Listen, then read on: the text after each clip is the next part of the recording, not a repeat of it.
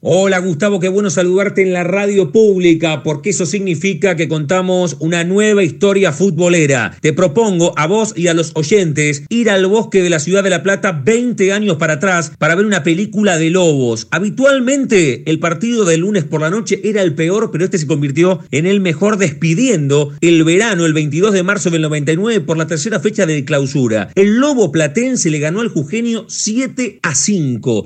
El árbitro fue Roberto Rucio. El equipo de Timoteo no se cufresan Esteban Pereira, Troglio, Iliana, Caballo, Chirola Romero, Mesera, Saba y Reggi. El elenco de Néstor Manfredi, Castellano, Ordóñez, Casartelli, Marco Sandi, Pablo Piro, Alejandro González, Carmelo Rusito, Daniel Juárez, Carlos Morales Santos, Iván Castillo y Mario Lobo. En 22 minutos solamente, el tripero platense le metió cuatro goles de cabeza con cuatro firmas diferentes al norteño. Saba, Mesera, Chirola Romero y Reggi. ¿Qué pasó, Mario Lobo, en el amanecer de aquel juego? Entramos dormidos, 20 minutos del primer tiempo y ya perdíamos 4-0. Después creo que el entusiasmo las ganas de, no pasar vergüenza, creo que no, nos llevó a que nos pusiéramos 4 a 2. Tuve la suerte de hacer el primer gol. Un partido que quedó en la historia del fútbol argentino por la cantidad de goles y creo que son más allá del resultado las cosas lindas que te da el fútbol, ¿no? De lo, bueno y lo no tan bueno. En ese partido histórico, como dijo el goleador norteño Mario Lobo, él metió el 1-4, también más tarde el 5-6, Morales Santo el 2-4, Mesera puso el 5-2 para los triperos, el debutante Rusito con un tiro de 40 metros puso el 3-5 y así se fueron al entretiempo. 8 goles en 45 minutos. En la complementaria, el Lobo Jugenio dos veces que quedó a una diferencia corta, mínima, exigua, de solamente un gol, pero a cinco minutos del final Mesera corrió 50 metros contra el arco de las facultades, le quebró la cintura hacia la izquierda al rifle castellano con la cara interna del botín zurdo, le dio un pase a la red para poner cifras definitivas, 7 a 5.